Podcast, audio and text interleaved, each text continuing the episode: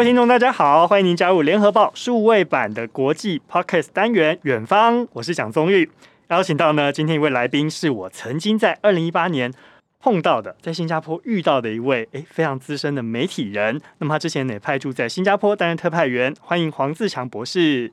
各位听众，大家好，我是黄自强。嗨，志强哥，好久不见，你好，好久不见，好久不见啊、哦！想到二零一八年，我们那时候一起在新加坡采访川金会，我觉得这个日子真的过得好快，马上要三周年了耶！对啊，时间真的非常快啊！讲到川金会，大家可能会想说，哎，你们今天远方为什么要谈这个题目？我觉得有趣的时间点在于说，不光是来检视川金会即将满三周年，当时双方做了这美朝的协议达成了哪些，我们来检视一下之外呢，还有就是五月二十一号。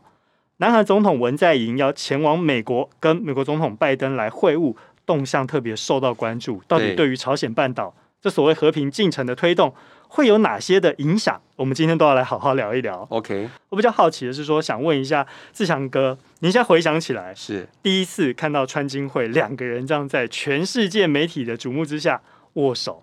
感觉好像哎，朝鲜半岛和平马上可以迎来啦，这样子的一个盛况。您自己现在回想起来。当时真的对朝鲜半岛和平已经有确切的这样子的期待了吗？就是说我当年采访川青会的这个盛况啊，真的是呃，从事新闻工作以来有史第一次看到各国的媒体都蜂拥到新加坡这个城市国家。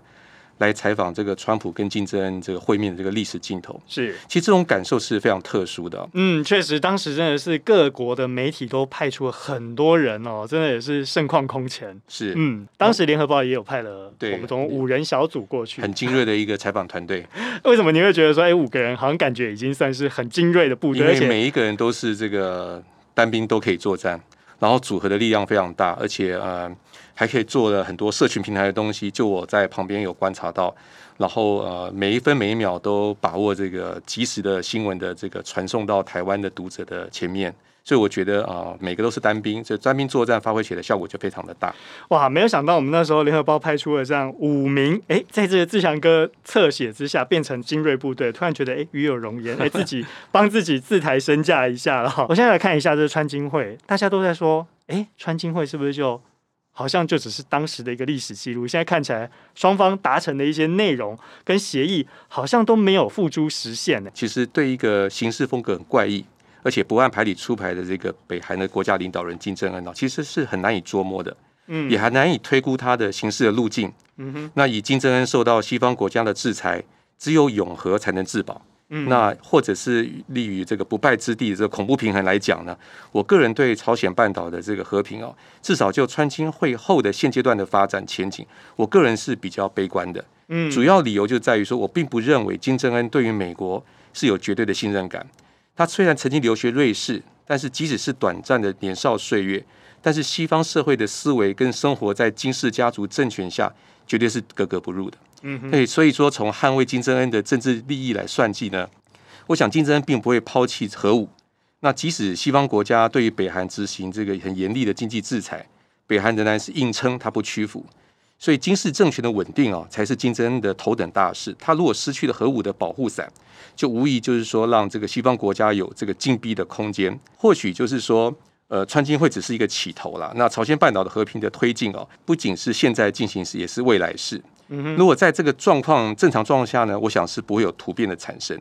那如果朝鲜半岛和平呢，或许无核化是一个理想。那这个理想是否是乌托邦？我想关键的呢在于北韩的情势的发展。至少说，在接下来这几年的北韩呢，或许仍然会狭岛小闹不受控，也或许在一定原则下让北韩能坐下来谈判，限缩核武器发展的空间。或者是未来三五年的成就，否则就会变成一个北韩对内的一个大内宣的一个工具。好，刚刚其实听着自强哥的分析哦，就是我们今天为什么要找他来的原因，因为他的专长就是在研究东亚政治跟国际关系，所以我觉得这个主题呢，找您来谈是再适合不过了。而且提到您刚刚讲到这个突变哦，可能大家会觉得，诶，川金会过后，好像朝鲜和半岛的和平马上就有这突变的可能性，但现在时间三年过去了，现在可能只是一个。过渡时期，因为包含了美国总统现在换成了拜登啊，那接下来美朝，也就是美国跟北韩的关系又会出现哪些转变？其实大家可能也很关心，因为我们来看一下、哦，这三年前的两韩高峰会、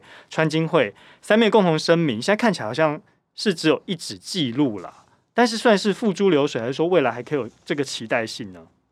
呃，其实哦，川金会后达成的联合声明哦，从眼前来看哦，的确如主持人所说，就是似乎是一纸记录，也代表历史进程中的一个轨迹。但是是否船过水无痕，还是竹篮打水一场空？那就要看文在寅他就任总统后的外交努力，跟他促进朝鲜半岛无核化的发展的过程，是不是都付诸流水？嗯、但是我觉得显然也不能用这种眼光来具下结论。嗯，而且特别是文在寅现在已经是到他任期最后一年了嘛，能够跟拜登擦出什么样的火花，可能也是大家非常关注的，对不对？对，嗯，那您刚刚跟我们讲到这一块，您觉得说，哎，不能够用短时间我们马上来下结论，大概从哪两方面可以来帮我们分析，来看一下。为什么这个所谓的川金会，甚至说两韩峰会，对于未来这个朝鲜半岛和平进程会有长时间的影响？可以从程序方面跟实体方面来谈哦。嗯，程序方面就是说，南韩跟美国这些西方国家民主的思维，他想要把北韩纳入一个具有规则的国际的一个规范的架构，这是当务之急。是。好，那从这个观点来讲呢，其实啊。朝鲜半岛无核化的这个目标啊，其实说他们已经因为签了一个协定，哦，就从程序上来讲，它的确是看起来是已经纳入这个架构，是，哦，这是程序上是这样的。但是实质实体方面呢，其实就是要看说，因为这才考虑到新呃金正恩对于这个西方国家所抱持的一个怀疑论的态度，他戒慎恐惧，他担心一旦无核化，我就被西方国家翻脸不认人，那这个下场可能会危及到他个人的政权。我们也要不排除，就是说他会片面撕毁这个协议，嗯，好，所以说我想说，这个朝鲜半岛无核化这目标呢，以美方主要的原则，就是以拜登政府来讲，他可能会以渐进式的方式，然后让这个希望北韩达到这个全面可以查证、不可逆的废核，嗯，也就是白宫发言人沙奇所说的，经过校准的务实方法，保持开放的态度。但是拜登他要另辟蹊径，其实不容易的。但是取道中道的方法，我觉得是实体层面可以做的一个选项。好，所以这样看起来，其实拜登跟这文在寅两个人见面之后呢，会不会就这个朝鲜半岛未来和平的进程再有进一步共识，或者是说，诶，想出一些比较务实的方法，可能也是接下来两个人会晤的重点。那我们特别来看一下，为什么我们会说川金会很重要？原因是因为他们除了在二零一八年六月十二号在新加坡会面之后呢，二零一九年又陆续安排了川金二会跟三会，但是二会的地点在越南河内宣告破局，主要原因是因为那时候双方在交涉，呃，有一些交涉阶段的时候呢，平壤方面建议说要拆除宁边核子设施来换取美国解除部分制裁，但是美国要求的好像更多，最后呢双方就因而宣告破局。哇，当时真的也是让国际媒体相当傻眼，因为呢大家都已经大老远飞到了越南河内，结果到最后结果是两个人。啊！什么在紧要关头要见面的时候，竟然宣告破局，让大家非常的傻眼。然后呢，第三会的时候，地点就选在非军事区。哦，当然，川普也成为了首位踏上北韩领土的美国总统，大家也被视为说，哎，这是一个实境秀的一个公开操作了。但是时隔一些时间，到了去年十呃六月十六号的时候，哎，北韩竟然就炸毁了开城工业区的南北韩联络办公室，一度让情势相当的紧张。现在来看一下。光是两韩的部分哦，板门店宣言当中，南北韩宣告这中战协议，但是这个北韩的大动作炸毁了开城工业区，中战还有机会终了吗？这个就是说，两韩这个联络办公室被炸毁哦，就是南北韩的局势就是有升温了。嗯，但是文在寅的努力啊，他是从来没有间断。比如说他在呃拜登就任之后呢，就多方强调需要韩美的同盟，是让北韩成为这个呃拜登外交政策里面的首要的任务。啊，推进无核化跟朝鲜半岛的和平进程。另外，他也争取希望在二零三二年的时候跟北韩共同在主办这个奥运。所以，中战是否难了？从目前情势来看，其实是很难预测。当然，我们不排除负面的可能性是大了一些。嗯哼。但是，因为目前也看不出这个利多的这个复谈的契机，所以这也就是说，文在寅他希望在五月二十一号去拜会拜登这个的主要的一个原因，或许呢？哦，拜登会成为这个春暖花开的一个挹注的一个契机，也是不不可能。好，我们要来谈一下这开城工业区，因为我觉得开城工业区对于两韩来说，其实有一个很重要的指标意义哦。但是它又可能是一个争议的雷区，是不是？过去有一些历史的渊源跟典故呢？对，这个东西就讲到比较久远的历史啊，就是开城在二战的后原来是被划分是南韩的这个领土。但是经过一九五零年到五三年的韩战之后呢，就是由北韩占领到今天。嗯，其实这个这个地点啊，其实离首尔非常的近，就不到七十公里。是。那当时这个总统，南韩总统是金大中，跟北韩的领导人金正日，在两千年的时候在平壤进行这个历史性的会晤，签署了这个南北韩的共同宣言。后续就陆续就促成这个开城工业区的设立。一九年的时候呢，就二月川金二会不是宣告谈判破裂嘛，然后两韩关系就陷入僵局。然后这个联络这两个联络办公室，其实在二零二零年，就是去年一月，也因为这个新冠肺炎的疫情啊，暂停营运，就没想到在去年就一个炮火之下就灰飞烟灭，就化为灰烬。嗯，所以但不过这个在这个工业区在二零零七年呃当时完工之后呢，是大概二零零七年年底，大概十一月左右开始营运。其实这个被视为南北韩的一个和平共荣的一个象征啊，但是因为随后也是因为说呃北韩不满南韩官员的一些发言啊，啊相继关闭撤离啊，啊其实呃陆陆续续也有一些，其实营运也没有说非常的状况非常的理想，嗯，好就是说不过这两韩联络办公室被炸毁了，其实。以目前来讲，其实对两南韩、南北韩的这个局势升温，其实是占很大的一个因素。所以它其实也算是一个争议的重要区域，是也是一个指标。所以变成说，哇，北韩今天早我一个不开心，我就把你给炸了。随时可能有可能会直接危及到南韩的首都圈，对不对？是。好，那另外一块我们来看呢，就是说关于核武这一块，其实这也一直是被视为说，这是大家不管是南韩还是美国还是日本，希望把这个北韩拉进这个国际游戏规则当中一个重要的关键，就是关于核武这件事情。现在看起来，北韩虽然在板门店宣言当中说，哎，我会尽力为这朝鲜半岛的。无核化来做最大努力，但是压根是不是根本没有要放弃核武这个意思，来当做自己的谈判筹码？对，其实呃，这个要扯到他的，就是以前我们学校学的政治心理学的部分。其实，嗯、呃，刚刚我们稍早提过，就是呃，其实北韩啊，就是金正金正恩，他对这个西方国家，他是抱持戒慎恐惧的态度。嗯哼。然后他们呃，虽然也许他们也有收集一些资讯，但是他其实也搞不懂当时的总统川普就是意欲何为。嗯哼，所以他内心深处是他自己是没有想要，我自己判断是没有想要放弃核武的想法。嗯哼，哦，然后对于这个新的这个总统这个拜登也是一样，所以我觉得他呃，先探听对方的虚实，谋定而后动，且战且走。我想是金正恩的这个目标，就是说他不会放弃核武。那核武就是说是撼动西方社会一个护身符，对这个金正恩来讲，你如果少了这个恐怖平衡，这个安全插销，那北韩可能就失去了跟美国会谈的一个一个底气。是，那有了这个护身符的这个加持啊，其实啊，他可以昂首阔步的跟当时的川普平起平坐，甚至来个世纪之握、历史之握。然后有这个核武，南韩、日本都畏惧三分。嗯，啊，然后就是说，也在乎北韩的任何的动静，包括试射飞弹。我想这个也有利于这个金正恩在对境内他这种很严厉的统治之下一个大内宣，哦，也加强北韩人民对他这个敬畏之心。所以听起来其实就是说，我在区域跟国际社会我都占有一席之地，对，而且我也握有一个筹码在，我就可以去跟这些国际社会来直接来做谈判。对，哦，所以今天如果他今天真的乖乖的，我把这个核武就冻结起来了，他可能也就没戏唱了。国际社会可能制裁只会加大力度。北韩就是很重要一个神山嘛，就白头山。嗯哼，对，我们常常会会有时候我们跟几个啊、呃，以前我在新加坡的时候，我们跟几个啊、呃、熟悉国际关系一些外籍的媒体的朋友，我们在在聊天。嗯哼，他就说这个，他们就一个比喻，我觉得非常的贴切，就是说，呃，如果没有核武啊，势必让这个北韩这一头就是张牙舞爪的这个白头山的白老虎。嗯，哦，失去了无坚不摧的利爪，所以这个是非常的贴切啊。所以我是觉得他从来没有想要放弃核武。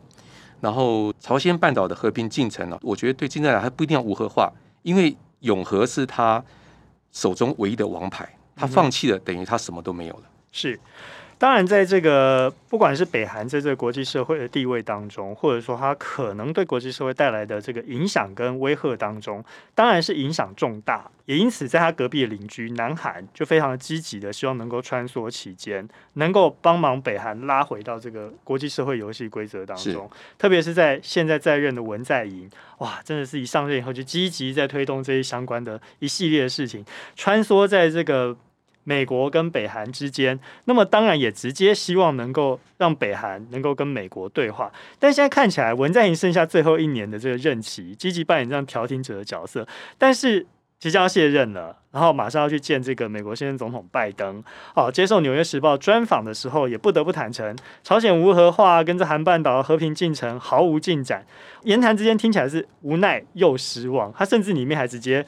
算是批评这个前总统川普了，就说啊，你这在当时在做这个川金会的时候是绕来绕去，没有能成事，听起来是怎么样？是希望能够把所有的这个希望寄望在新任总统拜登身上吗？目前他的总统任期剩下最后一年了，嗯，对他来讲，他我我在想，他当总统最大的这个外交的一个政策的期望，就是把这个当然就推动这个朝鲜半岛这个和平进程，嗯，然后来确保这个北韩的无核化。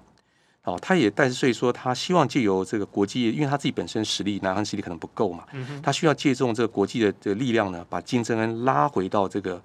国际政治的一个游戏的规则里面，而不是一种零和游戏，一种较劲。嗯哼。但是因为他受限于他最后一年总统任期，他时间真的是很有限。是。也许他这个接受这个纽时的专访的时候，他刚刚您主持人讲这些话，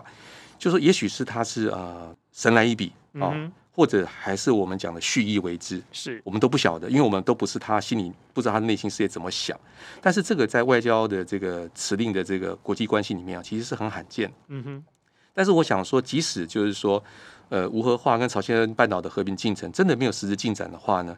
他身为国家领导人，是否应该就是说迂回前进啊？你不用去指导黄龙，嗯、啊，你你你，即使你最后一年任期还是没有办法达成这个。这个最后的他自己的心愿，他当然是会无奈跟感到失望了啊。但是我是觉得说要看开一点，就从历史纵深来讲啊，成功不一定要在我，嗯，啊，就是说，但是他已经缔造的是有史以来的记录了。我相信韩国的未来历史哦，也会记上一笔。好，我们刚刚呢从这个金正恩谈到川普，再谈到文在寅哦，对于这一次。不管是美国对北韩，或者是两韩之间这个关系的影响，其实我觉得很重要的一点哦，大家都要看一下，就是关于区域稳定这个重点。但是我们来看一下，今年三月中旬，美日韩的两场外长跟防长二加二会谈当中，都特别谈到北韩的议题，所以听起来就是北韩的核武问题，终究还是这区域安全的关键哦。但是最近是不是有个新的水下潜射导弹这个威胁，会足以撼动美国，所以让美国。感觉对北韩还是有点担心，志强哥你怎么看？北韩研制这个水下潜射这个导弹哦，其实它是足以就是撼动这个国际社会。嗯哼，这个也是对新就任的这个拜登政府很大的一个警示意味。嗯哼，首先我们要知道，就是说北韩在那个咸镜南道的一个新浦造船厂，其实啊最近动作不断。嗯，然后媒体也有报道，就是引述这个南韩跟美国情报当局的这个判断啊，就是北韩就是在其实已经在二零一九年的七月就公开了，大概是推测是三千吨级的这个潜舰已经完工了。是，那这个这个潜舰呢，推测大概是以既有的这个一千八百吨级的这个罗密欧级的这个潜舰来改造，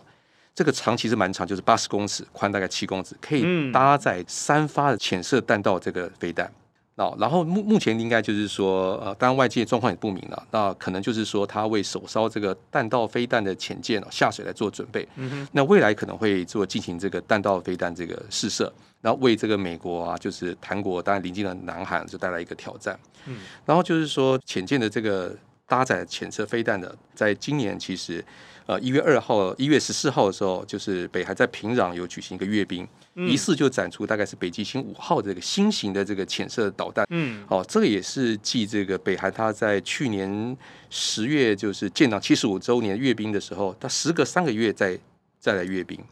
这个也是等于说他有意在拜登就职前夕啊，展现这个军力。哦，向他释放出一个很强烈的一个政治的一个讯号。好，其实也要跟这个听众朋友们解释一下，为什么这水下潜射导弹的威胁会让美国这么紧张哦？因为你如果在陆地上、地面上部署这些啊，不管是洲际的飞弹，或者是这其他的导弹，都可以说我们透过卫星来做监控跟监测。可是你在水下。可能就是一个不定时炸弹，你完全无法掌控它的行踪。是，所以这也是为什么美国诶反应非常大，而且呢，就在二加二会谈落幕不久，北韩非常不给面子，就马上就先后测试了两批新式飞弹。但是美国这一回按兵不动哦，拜登只有说，如果朝鲜升高局势的话，那么美国会做出回应。这听起来是外交辞令，还是说美国采取的是一手棍棒一手胡萝卜的策略。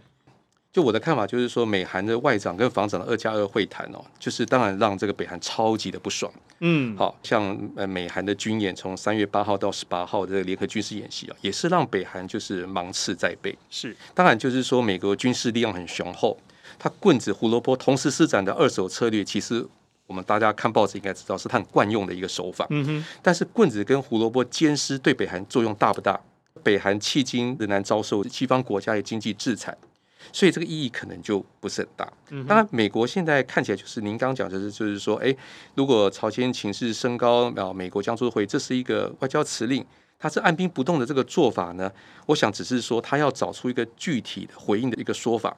看起来当然是只是外交辞令一个说辞。但是因为北韩这个目前的经济状况不佳哈，然后又受到西方国家制裁，所以这个它的试射飞弹，其实对我来讲，它只是对二加二会谈的一个表态。嗯，就是透过这样的方式来告诉你说，哎，我也有关注你们在策想策划什么东西，那我也是要做出一些回应，只是说我没有透过国际媒体，或者是透过我北韩的官方电视台来公开宣告我的立场。但是用这样的方式也足以恫吓国际社会了。是，嗯，当然很重要的是说，我们谈到了北韩虽然可能对美国或者是对国际社会有话说，透过这样子武器的方式来展示他的立场，但是很重要的一个关键在于说，哎，这区域稳定和平里面还有一个中国大陆，因为呢，南韩虽然穿梭在美国跟北韩中间，但是呢，也有一说，哎，美国跟南韩。那么，中国大陆跟北韩的互动，美中之间的竞争关系，还有呢，这看起来就是说，朝鲜半岛的这个牵涉各方的这个区域安全稳定哦。文在寅想要敦促美国在北韩问题上要跟中国合作，美国有可能会买单吗？从美国的国家利益的角度来讲啊，其实美国这个新政府拜登他不一定会照单全收的，嗯哼，因为他并不一定是会把北韩的问题视为美国全球战略利益布局里面的最优先的一个考量，是。啊，我想呃，拜登政府上来台以以来的一些言行啊，我们都知道，就是说他在东美国在东北亚的目标仍然是要连日韩来抗中。那、嗯、他们的国务卿跟他们的防长今年三月中旬到就是访问南韩的时候，他也表示，就是说你要巩固跟盟友的关系呢，充分就是要展现牵制中国的意，这种意图是非常明确的。嗯，那布林肯也希望能找到对抗中国的可靠的威慑力量。好，所以说韩美同盟比任何时期都要重要。即便这个文在寅在这个拜登当选之后呢，跟他通电话，或者是美韩二加二的会谈，好，或者他即将到来的访美行程，嗯、我觉得他提出敦促就美国在北韩问题上要跟中国大陆这个合作这个论述哦，其实美国买单的机会是很低的，嗯哼，哦，因为毕竟美国真的对手是不断崛起的中国强权。嗯哦，美国是要拉日韩来围堵中国，我觉得他不太可能在因为北韩的问题上呢，跟中国任何合作的空间。当然呢，我想那应该是文在寅的一厢情愿的一种想法。特别是哦，这美国跟中国大陆竞逐世界的地位，又有贸易的纷争啦，然后当然现在还有疫情来搅局。但是双边的矛盾如果激化起来，是不是朝鲜半岛和平，大家更难以期待？对，因为我相信文在寅他是不乐见就是美中竞逐啊，世界地位导论导致这个矛盾的激化，这也应该也不是就是说拜登政府所预期的一个目标了。那以目前来看，就是拜登他要对北韩要采取的是一个比较务实的路线，也就是如何在尼克森时代奉行的旧现实主义跟川普时代推动的新现实主义之间呢，找寻一个攻守兼备的一个务实的模式。那矛盾如果激化呢，其实这个对。朝鲜半岛和平其实更难来进展。嗯，我们来看一下啊，因为文在寅在五月二十一号就要拜会这美国总统拜登，但是呢，很重要的是，大家会去看一下以往的川普这个模式，还有奥巴马对北韩的模式。大家有一个说法是说，哎，川普好像是采取这所谓交易的模式，那么奥巴马好像是，我就干脆用耐心来面对你北韩。就您的观察哦，因为您自己在研究这个国际关系，还有这个东亚地区的政治哦，您觉得拜登走马上任，他对于东亚，甚至说对于朝鲜半岛局势采取的新战略，会跟前面两位总统有很大的差异吗？我想就是啊、呃，前朝的东西啊，采取的模式啊，就拜登这个新政府，他未必会消归潮水，嗯哼，完全来接续川普时代这个北韩的策略。如果按照这个沙奇的说法，就是说他不会采取川普的交易模式，也。否定了奥巴马时代的耐心的应对，它到底是什么？我想必须先回到，就是我们一般在讲的研究民主化的一个很有名的学者，叫做 Larry Diamond，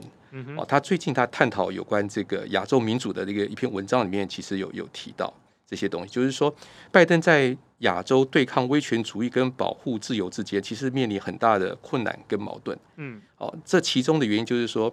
呃，拜登政府可能就是中国政策可能在旧的现实主义跟新现实主义这个两个观点之中，他必须建构出一个对中国的一个比较务实的立场。嗯，哦，这是他比较要面对的。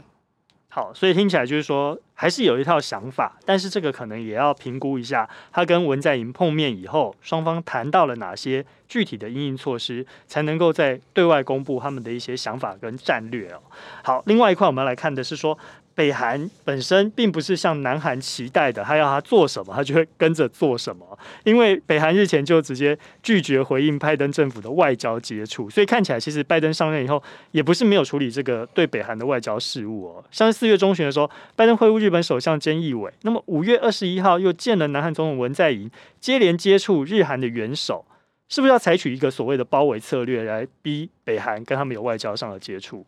其实这个包围政策能不能让北韩点头啊？我觉得主持人问到一个很关键的问题。其实我想说，金正恩哦，他是并不是说不明白这个道理。何况日韩之间呢，最近也因为慰安妇的事情跟前征用工的这个事件，其实双方的关系已经降到冰点。嗯哼。那文在寅在这个任期总统的现在最后一年，他其实念之在之，就是要推动朝鲜半岛这个无核化的和平进程。文在寅在面对他最后一年，其实他的内政的绩效是不佳的。但是否是沦为这个跛脚总统哦？然后就是说，那金正恩他又不放弃核武这个态度，就似乎让这个筹码的气势哦，其实呃，让北韩就是比较更上层楼了。我觉得是这样。所以说，即便是美国积极鼓吹这个日美韩要同盟，但首要目标它是针对中国，而不是北韩。那北韩在这个状况之下呢，金正恩自然是有恃无恐，他会坚持永和的底线，他不会退让。所以，它密集发展军务，比如说像呃北极星五号啊，一些导弹啊什么的。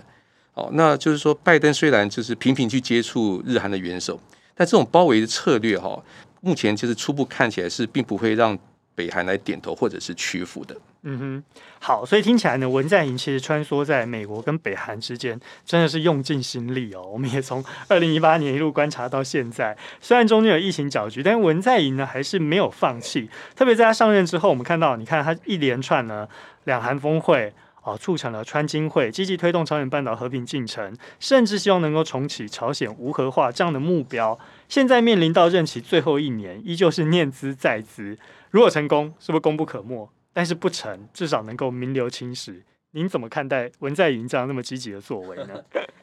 主持人刚提到，就是如果成就功不可没，如果不成，至少名留青史。啊，其实答案已经呼之欲出了。我想说，从川金会的历史性的会面哦，的确是让文在寅留下了历史上的一个记录。嗯、但表面上呢，会见仍然没有办法让北韩有实质性的无核化的进展。但是这个也是无奈的事实。所以呢，文在寅就是说。他今年他接受呃纽纽时的专访时，他他会意外脱稿演出啊，认为说目前在五核化跟朝鲜半岛和平进程都没有任何进展。嗯、那他对川普的这个 Twitter 的外交还有任意的胡为也表示不满，还就是刚刚主持人您提到，他在绕来绕去啊，都没有做什么什么事情啊。嗯、所以文但是因为文在寅现在是总统的在位的最后一年，